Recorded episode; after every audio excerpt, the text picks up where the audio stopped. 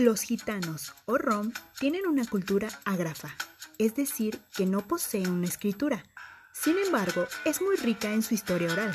La lengua shib romaní comenzó a escribirse hasta el siglo XX. Existe un comité creado para la unificación de la lengua conocida como la Unión Romaní Internacional. La mayoría de los rom que escriben en romanés lo hacen con la ortografía de la lengua de los países en los que se encuentran. Los rom son un pueblo no muy bien conocido por los gashe, o sea, los no rom. Se dice que salieron de la India a partir del siglo XI, cuando se expandía el Islam hacia el oriente. Son un pueblo que al estar en movimiento constante no siempre han sido bien recibidos.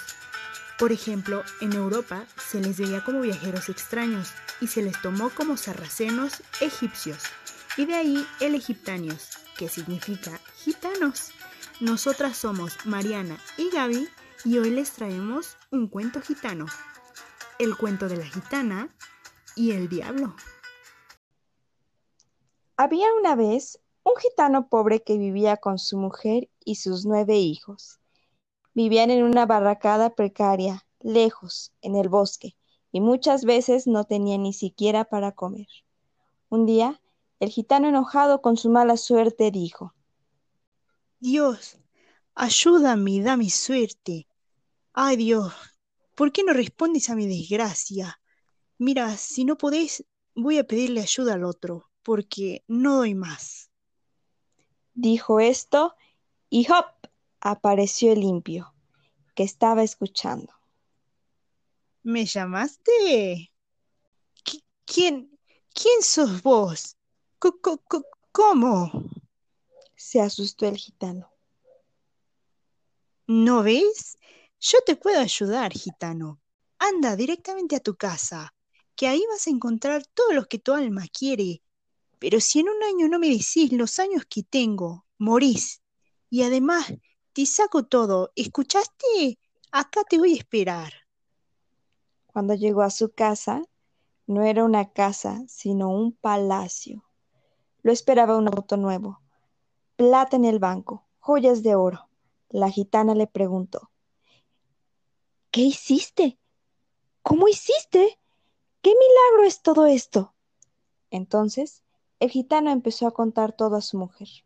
También le contó que en un año el limpio iba a volver, para sacarles toda la fortuna que ese día adquirieron. Y no solo eso, sino que también va a llevarse el alma del gitano y que los va a perdonar solamente si pueden adivinar los años que tiene. Pero ¿cómo puede saber su edad? Es un secreto que nadie sabe. No te preocupes, dijo la gitana a su marido. Algo se nos va a ocurrir. Desde entonces comían como reyes, paseaban, hacían todo lo que su corazón les pedía, pero con el acercamiento de la fecha en el que se cumplía el año, la gitana le dijo a su marido, Esposo mío, anda y tráeme miel, plumas y algo que se parezca al pico de un pájaro grande. Creo que te voy a sacar de este asunto. Entonces ella se echó encima la miel y rodó sobre las plumas. Se pegó sobre la nariz eso que parecía un pico de pájaro grande y así fue a esperar al diablo.